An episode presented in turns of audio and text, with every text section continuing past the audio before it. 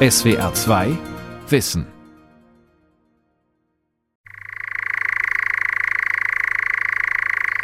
Als wir mit der Pflege Glück hatten und insbesondere als ein blutsfremdes, jung aufgefüttertes Ziegenmelkerpaar 1908 in unserer Wohnung brütete und die Jungen gut aufbrachte, da fingen wir an, das Geschaute auf die fotografische Platte zu bringen. So fassten wir den Plan, möglichst alle heimischen Vogelarten von ihrer frühesten Kindheit an kennenzulernen, um ihre körperliche Entwicklung nach Maß und Gewicht festzulegen und fotografisch festzuhalten. Und um uns auch einen Begriff davon zu machen, wie es in dem Kopf eines Vogels aussieht. Oskar Heinroth und seine Frau Magdalena widmeten ihr Leben der Beobachtung von Vögeln. Was als private Liebhaberei begann, wurde ein Forschungsprojekt, das die Verhaltensbiologie begründete. Pioniere der Vogelforschung Oskar und Magdalena Heinroth von Silke Merten. Die beiden treffen in Berlin im Jahr 1898 zum ersten Mal aufeinander. Oskar Heinroth ist Ende 20 und mitten im Zweitstudium. Als Kind aus bürgerlichen Verhältnissen hat er den Eltern zuliebe Humanmedizin studiert, aber seine Leidenschaft gehört den Tieren, vor allem den Vögeln. Darum schreibt er sich nach dem Abschluss für Zoologie ein. Wann immer es geht, ist er im Zoo und im Zoologischen Museum und arbeitet dort als freiwilliger Helfer. Im Museum verliebt er sich in eine Praktikantin, die zwölf Jahre jüngere Magdalena Wiebe. Magdalena war genauso vogelfasziniert wie Oskar, hatte ebenso als Kind sich für Tiere interessiert, Vögel beobachtet, äh, tote Vögel, die auf dem Markt gekauft worden waren, seziert. Karl Schulze-Hagen, selbst praktizierender Arzt und Ornithologe. Durch Recherchen für ein Vogelbuch ist er zufällig auf das Forscherpaar gestoßen. Und in ihrer Ausbildung natürlich der typisch weiblicher Ausbildungsgang. Man machte eine Schulausbildung, aber an ein Universitätsstudium wäre nie zu denken gewesen.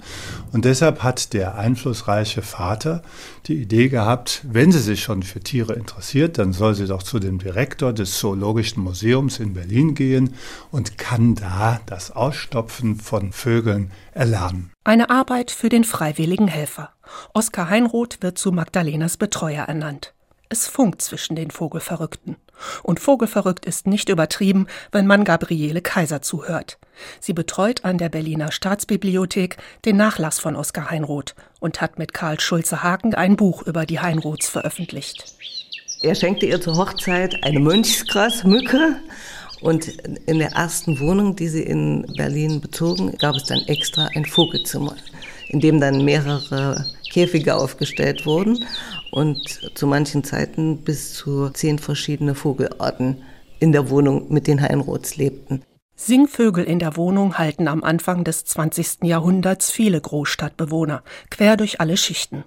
Aber Magdalena will mehr als akustische Untermalung für ihr Leben als Hausfrau. Sie empfindet sich wie ihr Mann als Forscherin. Schon zwei Jahre nach der Hochzeit wächst ihr Vogelbestand auf 30 Arten an. Sperbergrasmücke, Müllerchen, Rauchschwalbe, Nachtigall, Spatz. Rotschwanz, alter Würger, Baumläufer, Blaumeise, juveniler Würger, Singdrossel, Gartensänger. Wiesenschmätzer, Blaukehlchen, junger Rotschwanz, Mönch. Das ist nur die Hälfte von Magdalena Heinroths Vögeln im Jahr 1906. Das Besondere, sie und Oskar führen zusammen Buch über ihren Privatzoo. Der Ornithologe Karl Schulze-Hagen. Wie die Federn gewachsen sind, wie der Flügel gewachsen ist, der Schwanz, die Beine, die Gewichtszunahme, alles das hat Magdalena pingelig genau aufgeschrieben. Aber sie hat eben auch Aufzeichnungen gemacht, wie die Vögel sich verhalten, ob ein Fluchtreflex entsteht, wann sie zum ersten Mal Töne von sich geben, wann sie den ersten Flügelschlag tun. Das war dann die geistige, seelische Entwicklung, die sie zunehmend mehr beachtet haben. Und im Grunde, das war frühe Verhaltensforschung. Oskar Heinroth hat seit 1904 endlich eine feste Anstellung. Er arbeitet im Zoologischen Garten als Assistent des Direktors. Tiere bestimmen jetzt sein Leben. Im Zoo ist er auch verantwortlich für die 900 Vogelarten, die dort zu dieser Zeit leben. Wann immer er Zeit hat, beobachtet er sie, vor allem die Enten. In seinen autobiografischen Notizen skizziert er später, was ihn antreibt. Ich hatte mir zum Ziel gesteckt, nicht das, was man gewöhnlich Biologie nennt, sondern die feineren Lebensgewohnheiten, die Sitten und Gebräuche zu beachten. Ich fand bald heraus, dass in der Literatur von dieser Ethologie so gut wie nichts enthalten ist und betrat mit meinen Beobachtungen ein ziemlich unbebautes Feld. Die Ethologie, also die Verhaltensforschung, ist heute neben Anatomie oder evolutionärer Entwicklung ein selbstverständlicher Teil der Forschung an Tieren. Anfang des 20. Jahrhunderts steckt sie noch in den Kinderschuhen. Damals geht es der Zoologie vor allem darum, Arten systematisch zu erfassen, indem man sie sammelt und ihre Anatomie studiert. Um Tiere in Ruhe zu vergleichen, tötet und präpariert man sie. Ihr Verhalten gilt dem Biologen damals als reine Reaktion auf äußere Reize. Ihre Lebensgewohnheiten sind kaum erforscht. Genau darauf konzentrieren sich Oskar und Magdalena Heinroth. Gabriele Kaiser von der Berliner Staatsbibliothek. Sie sehen also, er hat auch Zeichnungen zu seinen Vogelbeobachtungen angefertigt. Die beginnen hier mit dem frisch geschlüpften Küken, der aufgesperrte Rachen, Größenverhältnisse, das Verhalten am Baum mit gesenktem Kopf oder mit geradem Kopf und hier auch sehr genau beobachtet die Spreizung des Flügels, weil er war ja jemand, der schon sehr frühzeitig auch die Mauser bei den Vögeln beobachtet hat. Noch beobachten und notieren die Heinroths das Verhalten ihrer Singvögel ganz ohne Systematik. Das Jahr 1907 ist der Wendepunkt. Sie kaufen auf einem Vogelmarkt Nachtschwalben, auch Ziegenmelker genannt. In sehr schlechtem Gefiederzustand und zum Teil kahl, stumpfsinnig und apathisch. Beide mussten mühsam gestopft werden. Nach etwa zehn Tagen schnappte das etwas lebhaftere Tier zum ersten Mal nach einem Mehlwurm, den wir an einem Faden vor ihm pendeln ließen. Damit war das Eis gebrochen. Es war uns gelungen, den instinktiven, aber durch Nichtbenutzung eingeschlafenen Schnappreflex wieder zu erwecken. Die beiden Ziegenmelker haben dann später auf dem Teppich gebrütet und die Jungen sind auch groß geworden. Und das hat natürlich sehr viel Aufsehen erregt. Darüber haben sie publiziert. Es war übrigens von Oskar die erste verhaltenskundliche Arbeit, die je in Europa erschienen ist, 1909. Und dann kam immer mehr Interesse von anderen und gleichzeitig der Wunsch, immer mehr Vögel in dieser Art und Weise zu beobachten. Das heißt, man musste sie ja dann erst selber aufziehen und dann als zahme Vögel in der Wohnung halten. Heinroths Artikel erscheint im Journal für Ornithologie. Die Reaktionen der Leser auf die Brut in der Wohnung schwanken zwischen Ungläubigkeit und Applaus. Die Heinroths spornt das an. Haben sie bisher vor allem Vögel aus ihrer Umgebung gehalten, so ändern sie jetzt ihr Vorgehen. Von nun an wollen sie Exemplare aller mitteleuropäischen Arten ausbrüten, großziehen und beobachten. Vom winzigen Zaunkönig bis zum Seeadler. 30 bis 35 Vögel werden in den kommenden Jahren die Wohnung mit ihnen teilen. Natürlich nur im Sommer. Konstanze Scharf, Professorin für Verhaltensbiologie an der Freien Universität Berlin, sieht den Ansatz der Heinroths zwiespältig. Das ist mit den europäischen Tierschutznormen auf jeden Fall nicht kompatibel von heutzutage. Sie hatten natürlich nicht den, also zum Beispiel der Adler, den Raum, um zu fliegen. Und der Reiher hatte bestimmt keinen Teich zu fischen. Natürlich ist das grenzwertig, aber Genauso grenzwertig ist es diese Exkursionen, die zu der Zeit gang und gäbe waren, nach Polynesien fahren und 2500 Bälge tote Vögel mitnehmen, damit die dann studiert werden können und auch noch ein paar Lebendtiere dabei. Also das ist halt eine ganz andere Zeit, der Entdecker. Und da war das Gefühl für eine Eigenständigkeit von Lebewesen und ein Recht auf ihr eigenen Lebensraum einfach noch nicht vorhanden. Auch Eier aus Nestern zu holen ist damals normal, wobei aber die Heinroths für seltene Vögel wie den Seeadler eine Genehmigung brauchen. In Kissen oder Magdalenas Mieder werden sie vorsichtig nach Hause transportiert. Das Ausbrüten besorgen Vögel mit dichtem Gefieder. Später lassen die Heinroths sich Brutkästen bauen. Nach dem Schlüpfen kümmert sich vor allem Magdalena um die Jungen. Ein Vollzeitjob. Heinroth-Biograf Karl Schulze-Hagen wenn Sie junge Vögel haben, die müssen ständig versorgt werden und das kann nicht alle paar Stunden sein. Das muss alle 15 Minuten, 30 Minuten, 45 Minuten sein. Und da müssen die gewärmt werden, da müssen sie sauber gemacht werden. Das war unendlich viel Arbeit. Magdalena und Oskar Heinroth protokollieren alles, was ihnen am Verhalten der Vögel auffällt. Bei den Ziegenmelkern zum Beispiel, dass sie nicht im Nest brüten, sondern auf nacktem Boden, dass sie lautlos fliegen und durch das unscheinbare graubraune Federkleid am Boden perfekt getarnt sind. Sie prüfen, wie zutraulich die Arten werden und merken, dass Enten und Gänsejungen sie nach dem Schlüpfen als Eltern adoptieren. Der Vorgang der sogenannten Prägung, die später durch den Verhaltensforscher Konrad Lorenz berühmt wird. Zeit ihres Lebens verteidigen beide die Forschung an Vögeln in Gefangenschaft. Auch als die Forschungsgemeinschaft anfängt zu diskutieren, wie natürlich sich Tiere jenseits ihres normalen Lebensraums verhalten. Auch die Verhaltensbiologin Konstanze Scharf sieht die Haltung von Wildvögeln kritisch. Die Verhaltensforscher aus der Zeit, die haben natürlich sehr schnell gemerkt, dass wenn man Tiere zahm macht und sich selbst als Eltern verkauft, hat man einen ganz anderen Zugang zu deren Verhalten. Heinrotz haben das natürlich mit wissenschaftlichen Beobachtungen verbunden. Aber ich glaube, man kann das schwer teilen zwischen dieser Passion, möglichst viele verschiedene Vögel aufgezogen zu haben und dadurch natürlich einen Zugang zu deren Verhalten zu haben oder zu einem Anteil des Verhaltens, weil natürlich denen fehlt diese ganze Dimension, dass sie mit normalen Eltern groß werden und haben deswegen teilweise auch abnormales Verhalten. Andererseits fallen eine Menge Sachen nicht weg, die nicht so stark erfahrungsabhängig sind, sondern eher angeboren. Nur dadurch konnten diese Art von Beschreibungen auch zum Anfang gemacht werden. Dass sich viele Vögel zähmen lassen, erleichtert den Heinroths nicht nur die Grundlagenforschung. Dadurch gelingt es ihnen auch, alle Arten in allen Lebensstadien zu fotografieren, was die Bibliothekarin Gabriele Kaiser an Abzügen im Nachlass demonstriert. Das sind junge Grünlinge, also mit Unterschied von drei Tagen. Jetzt nehmen die Vögel auf den Fotos ja auch ganz unterschiedliche Positionen ein. Wie haben genau. die das geschafft? Das frage ich mich auch.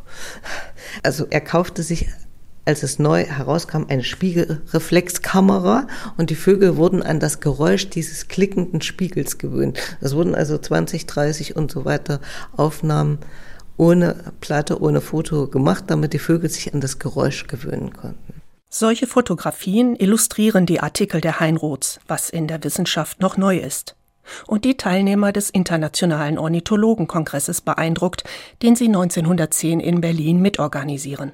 Er macht Oskar Heinroth in der Ornithologie endgültig bekannt. Sein eigener Vortrag dreht sich um die Enten, die er im Zoo über die Jahre beobachtet hat. Sein Biograf Karl Schulze-Hagen. Ihm ist dann die Idee gekommen, dass Lebensäußerungen genauso zur Unterscheidung eines Tieres, einer Tiergruppe dienen können, wie die vorher von den Fachleuten akzeptierten Merkmale im Knochenbau, in der Flügelform, in der Schnabelform, in der Fußform und so weiter. Und das hat er in einem Vortrag während des Internationalen Ornithologenkongresses vorgetragen. Er hat es mit vielen Fotos untermalt und das war damit der Start der vergleichenden Verhaltensforschung. Für Oskar Heinroth ist der Ornithologenkongress 1910 der entscheidende Karriereschub. Zoodirektor Ludwig Heck liebäugelt mit einem Aquarium. Sein Assistent soll es verwirklichen. Und Heinroth hat alle Pläne für dieses Aquarium selbst entwickelt, die ganze Technik, um diese Fischbecken optimal zu gestalten, entwickelt, Sauerstoffzufuhr und so weiter. Er hat sich da in herausragender Weise sowohl die Geflogenheiten der Tiere als auch die Möglichkeiten und die Neuigkeiten, die man vermitteln kann, wenn man das Publikum mit einbezieht. Also wo kann ich den Besucher langführen? Was kann er sehen? Kann er durchs Wasser laufen? Er hat geplant, dass zum Beispiel Pflanzen mit einbezogen werden dass die Umgebung so natürlich wie möglich ist, aber dass der Besucher auch so nah wie möglich dran ist an diesem Tier. Und innerhalb der Tragzeit eines Elefanten, wie er immer schmunzelnd sagte, das sind 22 Monate, ist das Aquarium aufgebaut worden und von da ab war Heinroth Direktor des Aquariums und er wohnte natürlich in diesem Gebäude. Der Umzug in die Dienstwohnung im Aquarium 1913 ist eine Erleichterung für die Heinroths. Sie müssen nicht mehr Rücksicht auf die Nachbarn nehmen, die sich über Lärm und Vogelstaub beschweren. Jetzt haben sie ein großes Vogelzimmer plus Balkon und unterm Dach ein Atelier, wo sie ihre Vögel fotografieren. Die Aufzucht unterbrechen sie nicht einmal im Ersten Weltkrieg, als Oskar nebenbei als Arzt fürs Militär arbeiten muss. Sie steigern ihr Arbeitspensum sogar, zumal es jedes Jahr schwieriger wird, Vögel aus allen Ecken Europas zu besorgen. Schon damals sind etliche Arten selten geworden. Anfang der 20er Jahre regen Kollegen schließlich an, dass die Heinroths ihre Aufzeichnungen als Buch veröffentlichen. Gründlich, wie die Heinroths sind, fügen sie Fotos und Bildtafeln hinzu. Und so wird es 1924, bis Magdalena ihrer Schwiegermutter melden kann, wie wir dir bereits schrieben, hatten wir Ende 1923 durch die staatliche Stelle für Naturdenkmalpflege in Preußen einen Verleger gefunden, und nun ist unser Vogelwerk mit etwa 270 Schwarz- und 120 Bunttafeln mit etwa 3000 Einzelaufnahmen in Arbeit und Druck. So große Tafelwerke hat man in Einzellieferungen dann produziert. Jeden Monat kam ein dünnes Heftchen, die stapelte man aufeinander und wenn es dann vollständig war, gab man das zu einem Buchbinder und dann wurde daraus ein Buch gebunden. Vier Bände wird die Vögel Mitteleuropas am Ende umfassen und immer noch nicht sämtliche Arten aufführen, weil die Weltwirtschaftskrise das Projekt fast scheitern lässt. Wo Forscher in Grundlagenwerken sonst die immer gleichen Merkmale behandeln, schaffen die Heinroths Porträts von jeder der 286 beschriebenen Arten. Konzentrieren sie sich bei den Ziegenmelkern auf Tarnung, Herkunft ihres Namens und Brutverhalten, beschreiben sie an den Kolkraben detailliert ihre Raubzüge in der Umgebung des Zoos. Das Werk richtet sich bewusst auch an Laien und angehende Wissenschaftler. Einer von ihnen studiert in den 20ern Medizin an der Universität Wien, Konrad Lorenz. Lorenz war, so wie Heinroth, ein absolut begeisterter Tierfan, verbrachte seine ganze Zeit in den Auen und züchtete selbst alle möglichen Tiere und erhielt dann, ich nehme an, es war sein 20. Geburtstag, eben die Vögel Mitteleuropas den ersten Band von seinem Freund Bernhard Hellmann geschenkt und das war ein absoluter Augenöffner für Lorenz. Klaus Taschwer, der Biograf von Konrad Lorenz. Lorenz hatte damals eine Dole, die er Jock getauft hat, gekriegt und die gezähmt und die dann zu beobachten äh, begonnen und tat das quasi auch unter Anleitung des Buchs von Heinroth. Und diese Beobachtungen fanden Eingang in sein Tiertagebuch meine Frau und mein Freund Bernhard Hellmann haben mein Tagebuch über die Dohlen entwendet, mit Schreibmaschine abgeschrieben und an Oskar Heinroth geschickt. Erzählt Konrad Lorenz in einem Interview mit dem Norddeutschen Rundfunk 1973. Heinroth hat das Manuskript postwendend an das Journal für Ornithologie geschickt und Stresemann hat es sofort angenommen und das Manuskript zurückgeschickt. Das trug den Charakter eines Briefes an Oskar Heinroth und ich möge es einseitig beschrieben und unter Weglassung alles Persönlichen sofort zurückschicken. Erwin Stresemann, Herausgeber des Journals für Ornithologie, druckt den Text in der Zeitschrift ab. Es wird Lorenz erste verhaltensbiologische Publikation und der Anstoß für ihn, sich als Forscher auf die Zoologie zu konzentrieren. Einige Zeit später begann dann wirklich ein sehr enger brieflicher Kontakt, der so ab 1900 30 in etwa einsetzt und bis in die 40er Jahre reicht. Und dieser Briefwechsel dokumentiert eine ganz enge wissenschaftliche Beziehung zwischen Lorenz und Heinroth, der so etwas wie der Mentor für Lorenz gewesen ist. Also sowohl in wissenschaftlichen Dingen, aber auch bei der Interpretation von Beobachtungen und neuen Erkenntnissen. Also das war ein ganz wichtiger Austausch, der auch in gewisser Weise Karriereberatung umfasste. Und Heinroth hat ihn dann auch immer wieder ermutigt, sich ganz den Tieren zu widmen. Und er bestärkt Konrad Lorenz 1931 in der Forschung zu einer Vogelart, die diesen später berühmt macht. Dass sie ihr Glück mit Graugänsen versuchen wollen, hat mich begeistert. Wenn sie Erfolg haben, werden sie Freude an den Tieren erleben. Sie ersehen ja aus unseren Vögeln Mitteleuropas das Nähere und haben so viel Geschick mit Rabenvögeln, dass sie auf die Eigenart der Gänse schnell eingehen werden. Mit seinen Studien zu Graugänsen wird Lorenz nach dem Zweiten Weltkrieg die vergleichende Verhaltensforschung endgültig etablieren. Dafür bekommt er 1973 zusammen mit Nikolaus Tinbergen und Karl von Frisch den Nobelpreis für Medizin.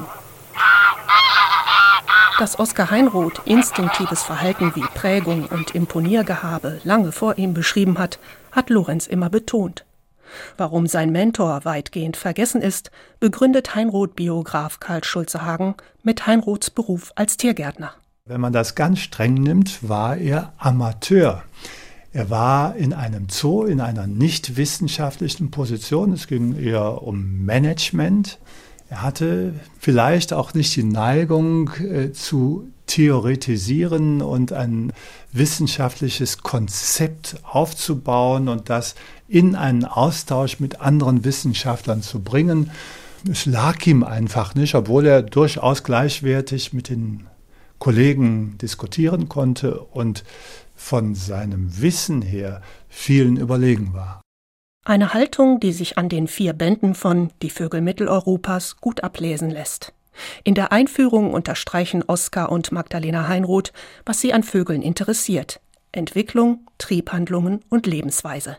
Wer sich über Nahrung, Nutzen und Schaden, Nester, genaue Gefiederbeschreibungen und Vorkommen näher unterrichten will, den verweisen wir auf Naumann Friedrich Kleinschmidt Hartert, dem wir in der wissenschaftlichen Benennung gefolgt sind, und andere Vogelwerke. Wir wollen die Lücken in dem dort Niedergelegten ein klein bisschen ausfüllen helfen. 1932 sind die Lücken weitgehend ausgefüllt. Zum ersten Mal fährt Magdalena Heinroth im Sommer in den Urlaub zu Freunden. Es werden die letzten Tage ihres Lebens. Außerdem starb meine Frau, die Seele der Aufzuchten, ganz plötzlich im August 1932. Jedoch war bei ihrem Tode die Grundlage des Ergänzungsbandes Band 4 bereits entworfen. Leider war es ihr nicht vergönnt, das vierbändige Werk abgeschlossen vor sich zu sehen. Da schreibt Oskar Heinroth an den Schluss des letzten Bandes, der 1933 erscheint. Magdalenas Tod, Folge einer Darmverschlingung, trifft ihn hart. Über ein Vierteljahrhundert haben sie gleichberechtigt gearbeitet. Ihr Name steht auf den Büchern neben seinem. Arroganz gegenüber Frauen in seinem Fach ist Oskar Heinroth fremd. Darum bittet er eine Kollegin um Hilfe, als im Frühling 1933 die letzten Manuskripte für den vierten Band abgetippt werden müssen. Katharina Rösch, Anfang 30, promovierte Zoologin. Sie verstehen sich so gut, dass sie seine zweite Frau wird. Katharina ist noch ehrgeiziger als Magdalena. Sie würde am liebsten das Verhalten sämtlicher Säugetierarten studieren. Oskar Heinroth lehnt das ab. Er weiß, das würde ein noch größeres Projekt als die Vögel Mitteleuropas. Und dann sind beide auf die Tauben gekommen. Oskar hatte immer sich für Tauben interessiert. Die Orientierung von Brieftauben hatte damals die Taubenzüchter immer befragt, wie die Tauben ankommen, das gemessen, ausgewertet, hat selber dann Experimente gemacht. Er war begeisterter Flugpionier, ist mit dem Flugzeug geflogen und dann hat man die Tauben aus dem Flugzeug ausgelassen, um zu gucken, wie sie wieder zurückkommen. Oskar Heinroths Haltung zum Nationalsozialismus ist nicht erforscht. Wahrscheinlich ist, dass er sich arrangiert hat, um seine Studien fortzusetzen. Briefe belegen, dass er für die Flugexperimente mit Tauben die Genehmigung des Heereswaffenamts brauchte und sie auch bekam. Unwahrscheinlich ist, dass er Antisemit war denn er stemmte Mitte der 30er Jahre mit einem jüdischen Kollegen ein Projekt, das arbeitsintensiv und für die Zeit eine technische Sensation war. Heinroth-Biograf Karl Schulze-Hagen. Ludwig Koch, ein kulturell sehr aufgeschlossener und gleichzeitig technisch sehr modern denkender Mensch, hatte die Idee, er war auch Vogelfreund, Vogelstimmen aufzunehmen und die irgendwie zu veröffentlichen am besten Schallplatte und Buch. Und da wandte er sich natürlich an Oskar Heinroth, der auf diesem Feld natürlich der beschlagenste weit und breit war.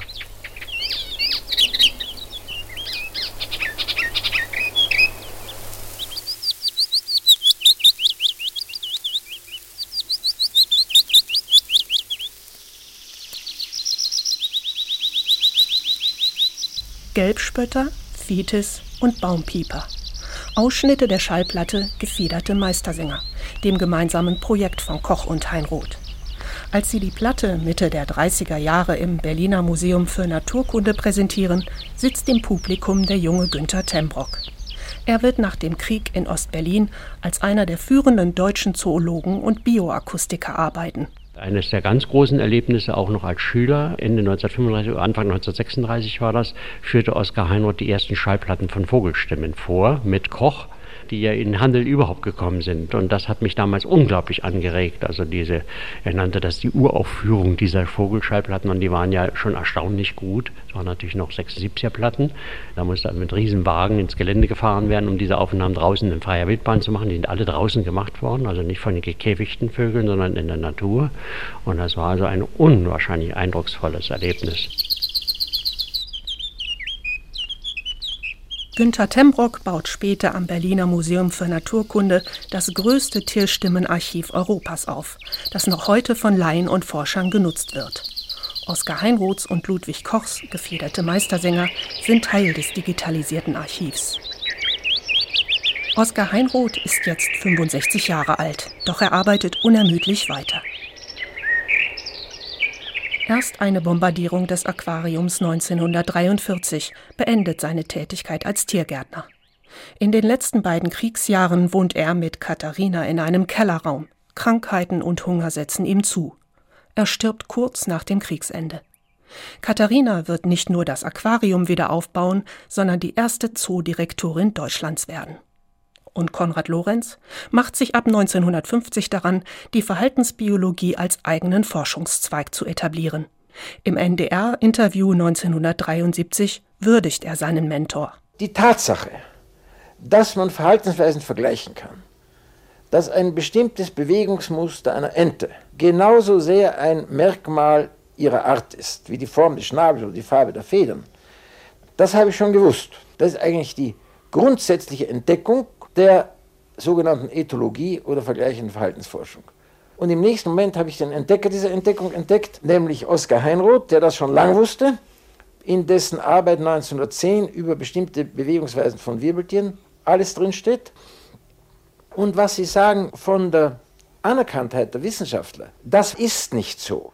Denn bis heute steht Oskar Heinroth im Schatten von Konrad Lorenz. In der Verhaltensbiologie ist sein Name eine unter vielen. Am 31. Mai 1945 ist der Pionier der Vogelforschung gestorben. SWR 2 Wissen. Pioniere der Vogelforschung Oskar und Magdalena Heinroth. Autorin und Sprecherin Silke Merten, Redaktion Sonja Striegel. Ein Beitrag aus dem Jahr 2020. Und hier noch ein Hörtipp zum Thema Tiere und Natur im SWR2 Wissen Podcast. Es geht um den Biber, der einerseits unter Naturschutz steht, aber andererseits selbst die Ausbreitung anderer Arten bedroht. Der Biber ist zurück, wenn Naturschutz zum Dilemma wird.